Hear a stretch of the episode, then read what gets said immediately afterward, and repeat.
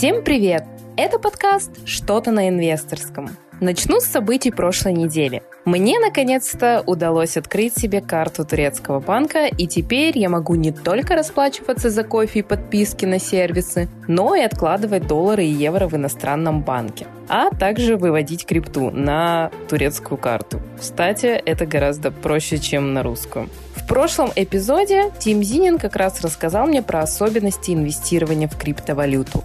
В этом эпизоде я решила продолжить свой путь изучения технологий блокчейна, и сегодня мы поговорим об NFT. Что это такое, как найти перспективные проекты, а поможет мне разобраться с этим вопросом Алекс Цехашев, который занимается развитием маркетплейса для NFT Unique Network. Алик рассказал мне про то, какими NFT-картинками лучше всего флексить перед девчонками, что такое скам, и мы поразмышляли о том, что будет, когда крипту начнут регулировать.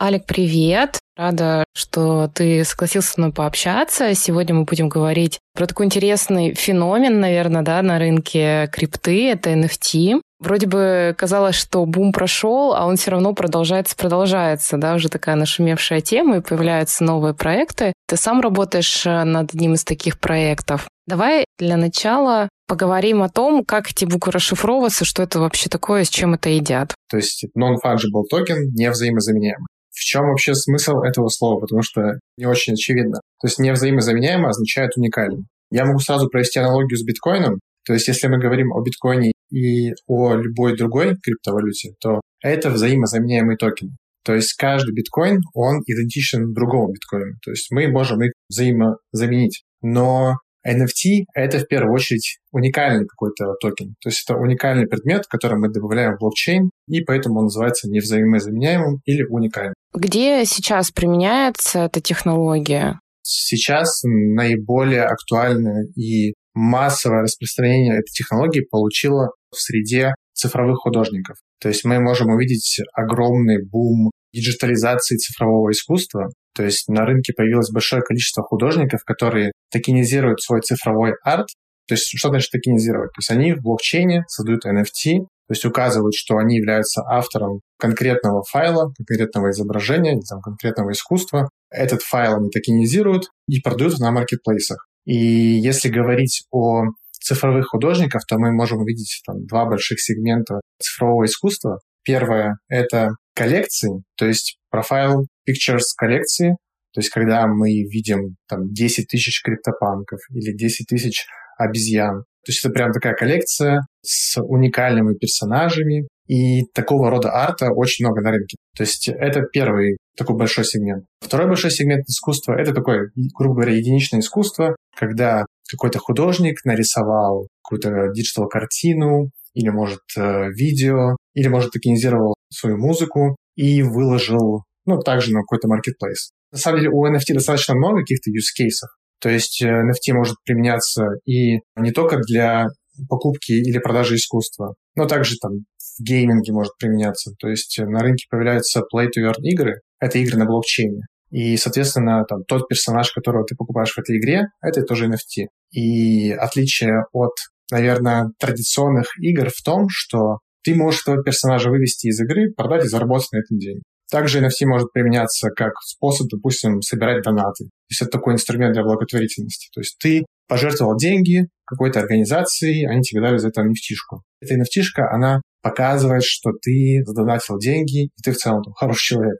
Также nft могут применяться как способ инвестировать в музыканта, как э, способ покупок виртуальных земель, способ коллекционирования спортивных карточек и так далее. Я так понимаю, что сама идея, вот это коллекционирование, она вообще не нова, и в целом это такое переосмысленное старое. То есть если раньше наши бабушки, дедушки, мамы, папы собирали монетки и марки, то сейчас на смену физическим предметам, которые можно было коллекционировать, просто пришли вот такой вот цифровой формат э, предмета, который ты можешь коллекционировать. И принципы, наверное, там такие же. Да, ты прям в точку попала. И тут даже не наши бабушки и дедушки, а наши пра-пра-пра-пра-пра и еще огромное количество прапредков. Они там еще в древности собирали какие-то камушки, бусы, кости. Эта склонность к коллекционированию, она заложена в нас. Мы выражаем себя через какие-то предметы. То есть э, то, какую обувь мы надеваем, то, какую мы там футболку купили,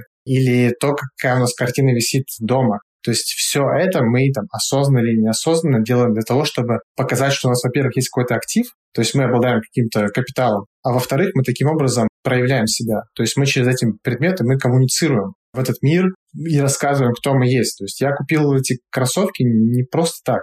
То есть, если я покупаю там, New Balance 550, я хочу показать, что вот у меня типа есть там вкус. Или если я покупаю Ferrari, я хочу показать, что у меня есть деньги. И э, так как наша жизнь, она потихоньку все больше уходит в цифровое пространство, соответственно, у нас не может не быть инструментов, которые помогут нам как-то проявлять себя и в цифровом пространстве тоже. Как я уже сказал, там у NFT достаточно много каких-то применений, но применение понтоваться или флексить, его вообще нельзя исключать, потому что это то, что зашито в нас как в людей, и это достаточно очень важный инструмент, о котором вообще нельзя забывать. Представляешь, раньше парни и девушкам показывали машины свои дорогие, а теперь я покажу тебе свою NFT-коллекцию. Приходи ко мне. Ну, слушай, на самом деле это может звучит как-то очень смешно, но если взять какой-то комьюнити западных криптонов или айтишников, ну вот там уже так и происходит. То есть если у тебя есть какой-нибудь токен из коллекции CryptoPunk ов или Ape Yacht Club или Doodle ов или Azuki и так далее, но ты реально можешь выпендриваться этим и пытаться кого-то, знаю, кадрить и показывать, что ты крутой чувак с большим капиталом и что ты такой альфа-самец, потому что у тебя есть вот эти вот NFT-шки. И это может быть казаться смешным, но где-то это уже реальность. Прикольно. А расскажи мне, как э, ты вообще познакомился с этим направлением? Как ты туда попал? Что тебя именно привлекло? Я познакомился с направлением там, крипты, блокчейна, наверное, более-менее осознанно в году 16-17. То есть меня очень привлекла эта история с построением независимой финансовой системы. И когда я узнал, что есть там деньги, которые никому не принадлежат, которые там распределены по огромному количеству нод, и они полностью независимые, мне показалась эта история безумно интересной. Тут как бы связаны, с одной стороны, технологии, и с другой стороны, какой-то фундаментальный сдвиг там, в жизни общества. Но где-то вот 16-17, пару лет я просто пассивно за этим наблюдал. И, наверное, с э, конца 19-20 года я начал прям пристально следить за всей этой историей, связанной с криптой. И когда появились NFT, я увидел, что начали появляться какие-то инструменты крипты, инструменты блокчейна, которые могут повлиять на достаточно большое количество людей. Не всем людям, может быть, нужно инвестировать в биткоин. То есть, может быть, не у всех людей стоит потребность в этом. Но, допустим, у многих людей есть потребность продавать свое искусство онлайн. Многие хотят покупать это искусство, многие хотят как-то выделяться. И я увидел, что NFT может стать таким инструментом, который станет первым действительно каким-то массовым продуктом на рынке крипты, и что, мне кажется, частично в итоге произошло.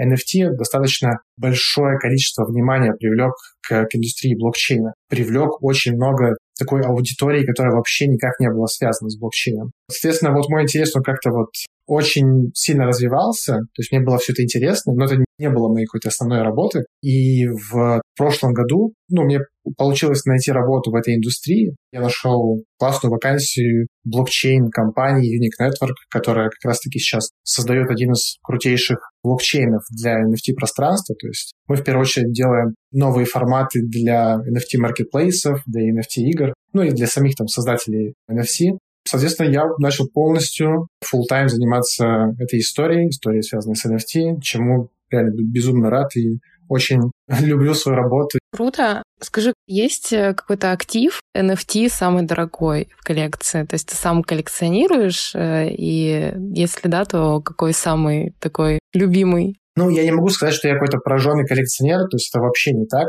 Мой самый любимый актив — это коллекция Челобрики, то есть это коллекция, которая делает наша компания Nick Network. Я реально верю в этот э, проект, он мне безумно нравится и вокруг него достаточно большая комьюнити. Но если говорить про инвестирование вообще в NFT, на рынке на самом деле очень много коллекций, очень много контента. Тема такая достаточно перегретая. Я очень сильно советую людям внимательно подходить к инвестированию в NFT, максимально внимательно смотреть на тех людей, которые стоят за этой коллекцией, за роудмапом, который есть в этой коллекции. Те NFT, внимание к которым у меня приковано. То есть они все связаны с какими-то либо классными основателями, либо классными роудмапами. И, наверное, в том числе поэтому я вот прям очень люблю коллекцию челбриков, пару токенов из которых у меня есть. Ну, потому что, я так понимаю, ты сам участвовал в создании ее, приложил руку. Я не участвовал в создании, просто пришел чуть-чуть позже, но я понимаю, что за люди ее создавали, в каком направлении все движется.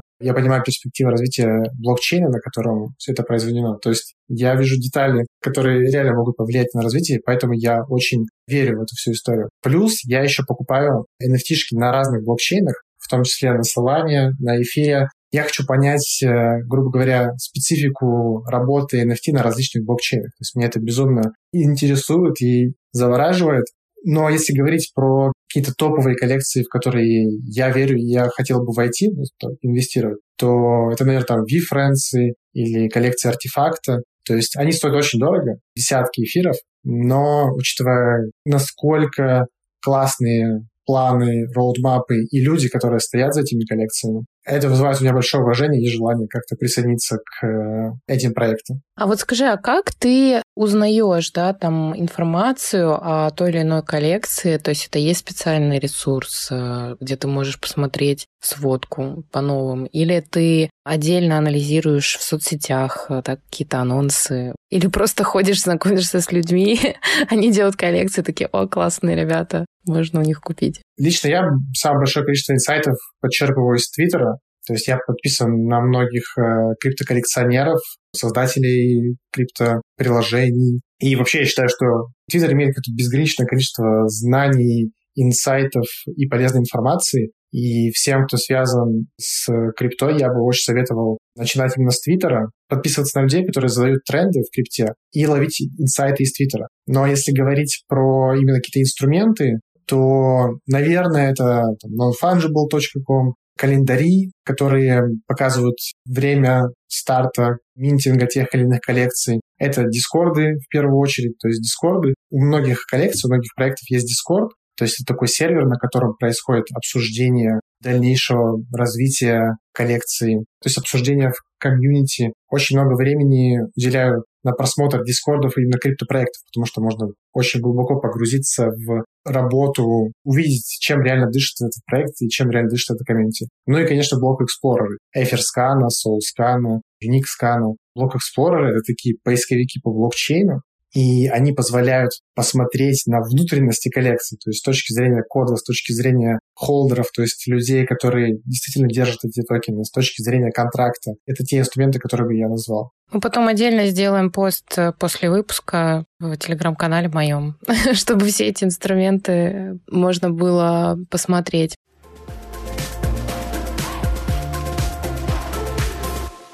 Давай еще, знаешь, поговорим о таком. Я очень часто слышу это слово «скам», что есть скам-проекты, соскамился та или иная валюта или что-то еще. Можешь поподробнее рассказать, что такое скам?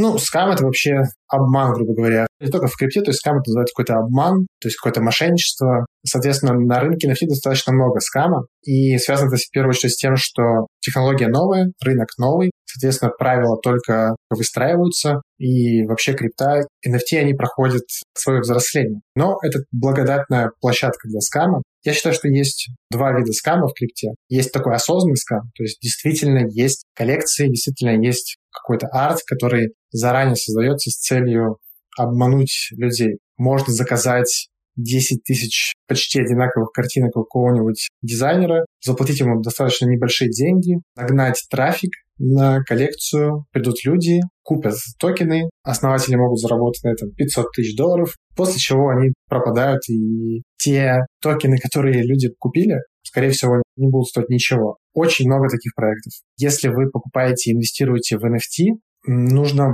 очень много времени уделять на research. То есть нужно смотреть, кто основатель. Ну, это вообще, мне кажется, самое важнейшее. То есть когда вы инвестируете в бизнес, вы всегда смотрите, кто основатель. А, соответственно, покупая NFT, вы, по сути, тоже инвестируете в бизнес. То есть основатели — это те люди, которые будут двигать этот проект вперед. И, соответственно, не обращать внимания на это, ну, это достаточно глупо. Плюс нужно смотреть э, на комьюнити, то есть вообще, что за люди вокруг собрались, о чем они разговаривают, какая цель вообще у этого проекта. Нужно смотреть на roadmap ы, нужно смотреть на социальные сети. нужно смотреть с помощью как раз-таки block explorer ов на распределение токенов. То есть может быть так, что большая часть токенов находится все еще у основателей. И если они начнут массово продавать токены, цена обрушится. И достаточно много вот таких факторов, на которые нужно обращать внимание. Поэтому всегда будьте очень осторожны и думайте очень много раз перед тем, как покупать. То есть тратить какую-то большую часть своего бюджета. И второй, наверное, сегмент — это такие полускамы, я их называю. Действительно, может быть такое, что есть человек, и он нарисовал коллекцию, там, 10 тысяч каких-то крипто-медвежат у него не было абсолютно никакой мотивации или мысли кого-то обманывать. Он выложил свои токены на продажу, люди токены купили, допустим, купили там за один эфир за каждый токен. Но в дальнейшем, так как у человека там не получился этот бизнес, у него не получилось развить коллекцию, у него не получилось поддерживать внимание, токен может обрушиться в цене. И, допустим, люди смогут его продать там не за один эфир, а за одну десятую или за одну сотую эфир. По сути, люди потеряли очень большие деньги. Их не обманывали напрямую. То есть, ну, так получилось. Человек пытался построить какой-то бизнес на NFT. Ну, может, у него реально было желание создать какую-то крутую коллекцию, но вот не получилось. И люди потеряли деньги и могут называть, грубо говоря, ту ситуацию, в которую они попали, что ну, они попали там в скам-проект. И я считаю, что такие полускам. И такое происходит очень часто. То есть ты думаешь, что ты построишь крутой проект, но может не получиться. Поэтому да, вот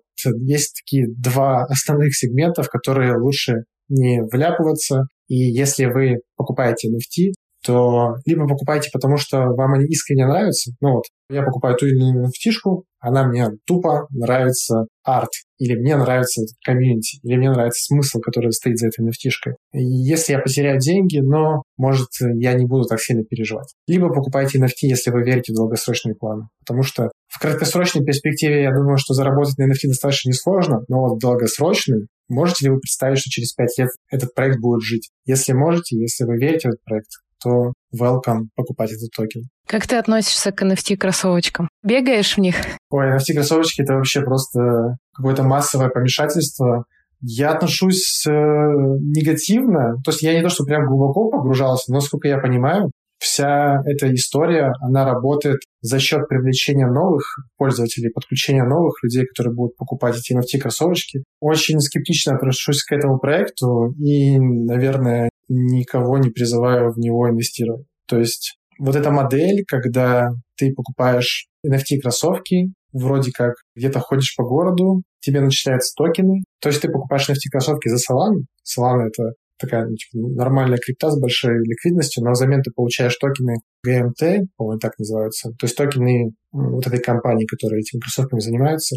Я очень скептично отношусь к этой истории. И, насколько я знаю, сейчас китайских пользователей с июня будут блокировать, и из-за этой новости там, на 30% цена токена упала буквально пару дней назад. Поэтому проводите свой research, если вы планируете в это инвестировать. Я бы, конечно, да, очень сильно заморочился бы с research ем, очень сильно заморочился бы с пониманием, откуда там деньги. То есть, если ты получаешь деньги, то ты должен понимать, за счет чего к тебе приходят вот эти новые токены, вот эта новая прибыль. Но я сам как-то обхожу это стороной и никого не агитирую инвестировать в эту историю. Вообще сама идея придумать такое вовлечение и геймификацию, мне кажется, очень крутой. Но попахивает МММом, конечно. Только в новой цифровой модифицированной версии, как бы такие штуки.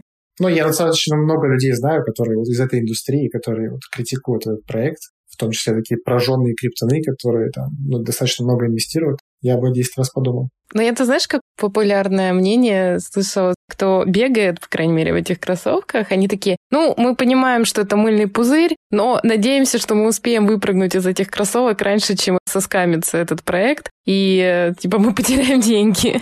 Такие, как бы у всех какая-то вот логика такая. Но сам как феномен вообще очень прикольно.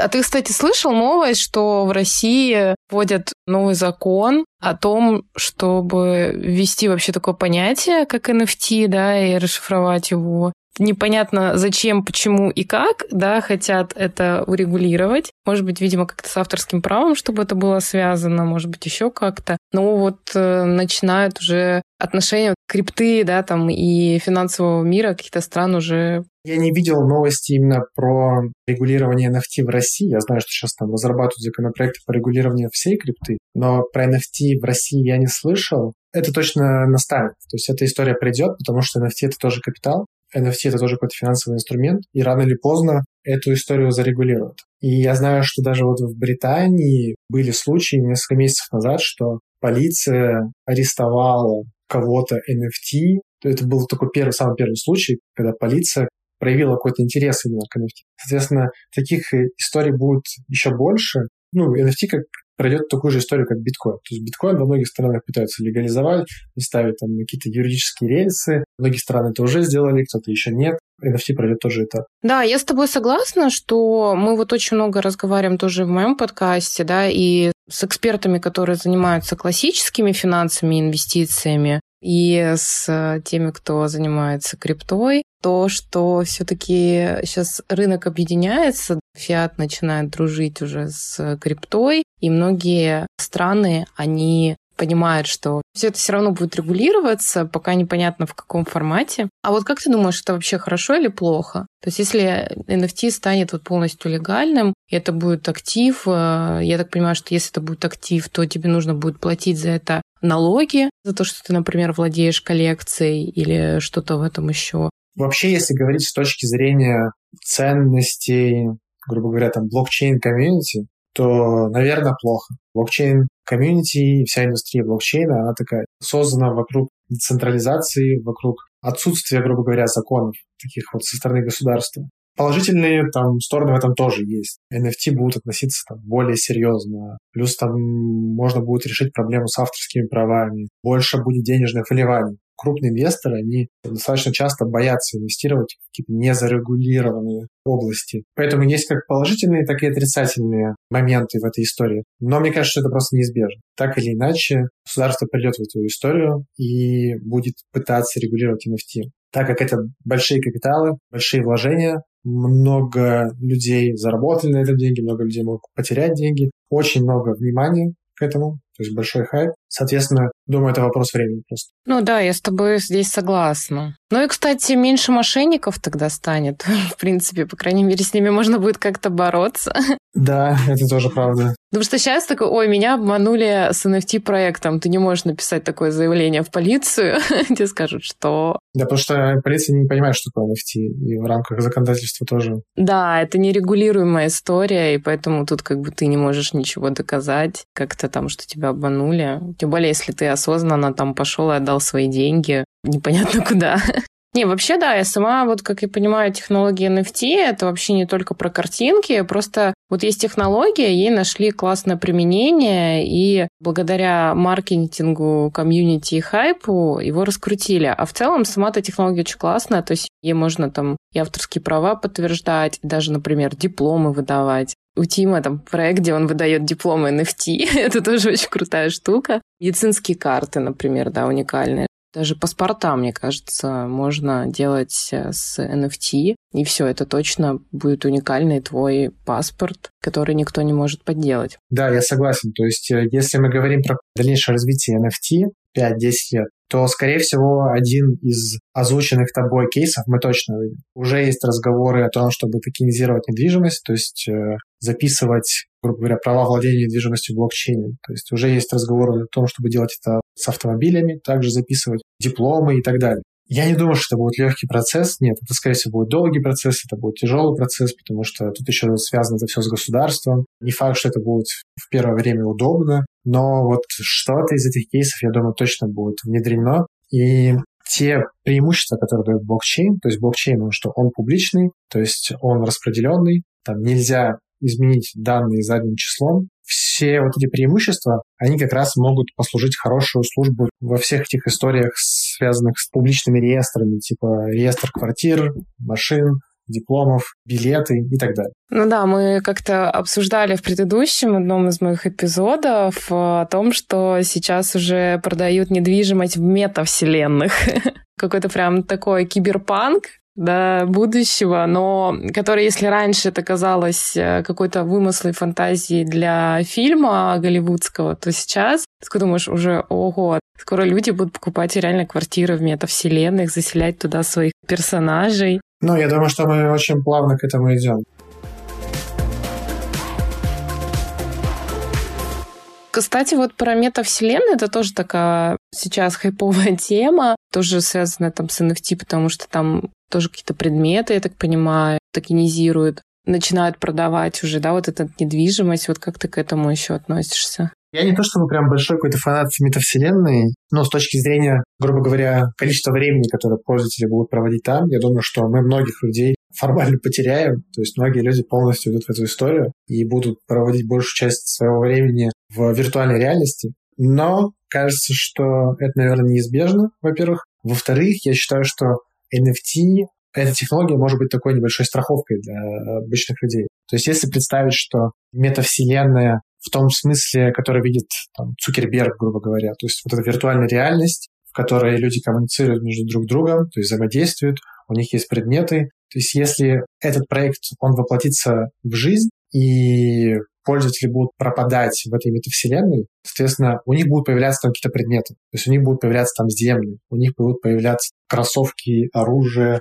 мечи и все-все-все. То есть все, что у нас есть в нашей обычной жизни, будет дублироваться и в виртуальной реальности. И если наши предметы, которые у нас будут в виртуальной реальности, они будут не NFT, то есть они будут централизованы и будут принадлежать компании, создающей вот эту метавселенную, мы будем в полной зависимости у этих корпораций, компаний. То есть мы будем, с одной стороны, в зависимости с точки зрения нашего времени и внимания, в теории, там, будем проводить большое время в виртуальной реальности, то есть нас уже засосало туда нашим временем и вниманием. А если люди будут еще, грубо говоря, там, рабами этой системы с точки зрения имущества, то есть у тебя вот есть там какие-то монеты, земли, одежда, все это централизовано, и у тебя в один момент это просто забирают, то есть ты там провел большое время, у тебя забрали все эти предметы, и это очень печальная ситуация. То есть ты полностью находишься там в зависимости у подобных проектов. Но в чем я вижу плюс NFT, как раз-таки небольшая,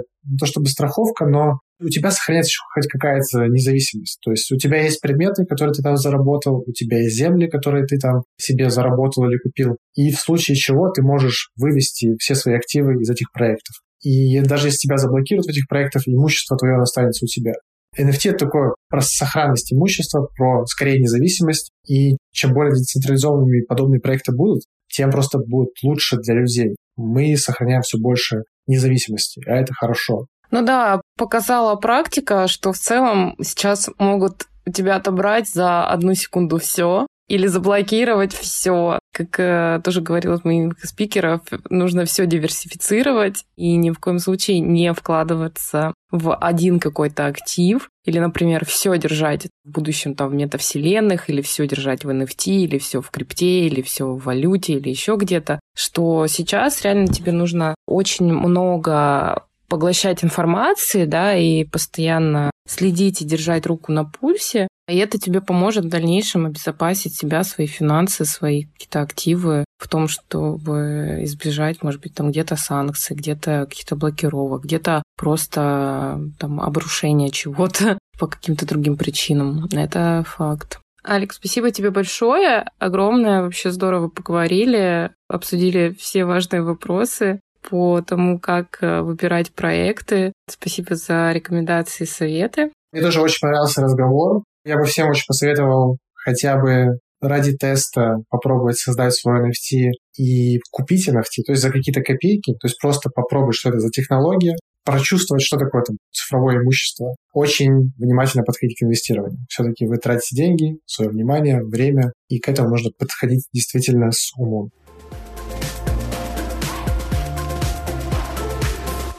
После разговора с Аликом мне захотелось попробовать купить себе NFT, и я отправилась изучать ресурсы и читать Твиттер. В телеграм-канале я обязательно поделюсь, что я прикупила. Не забудьте подписаться на подкаст, поставить лайк, оценочку и не забудьте про комментарии. Это помогает подкасту найти больше своих слушателей. Услышимся. Пока-пока.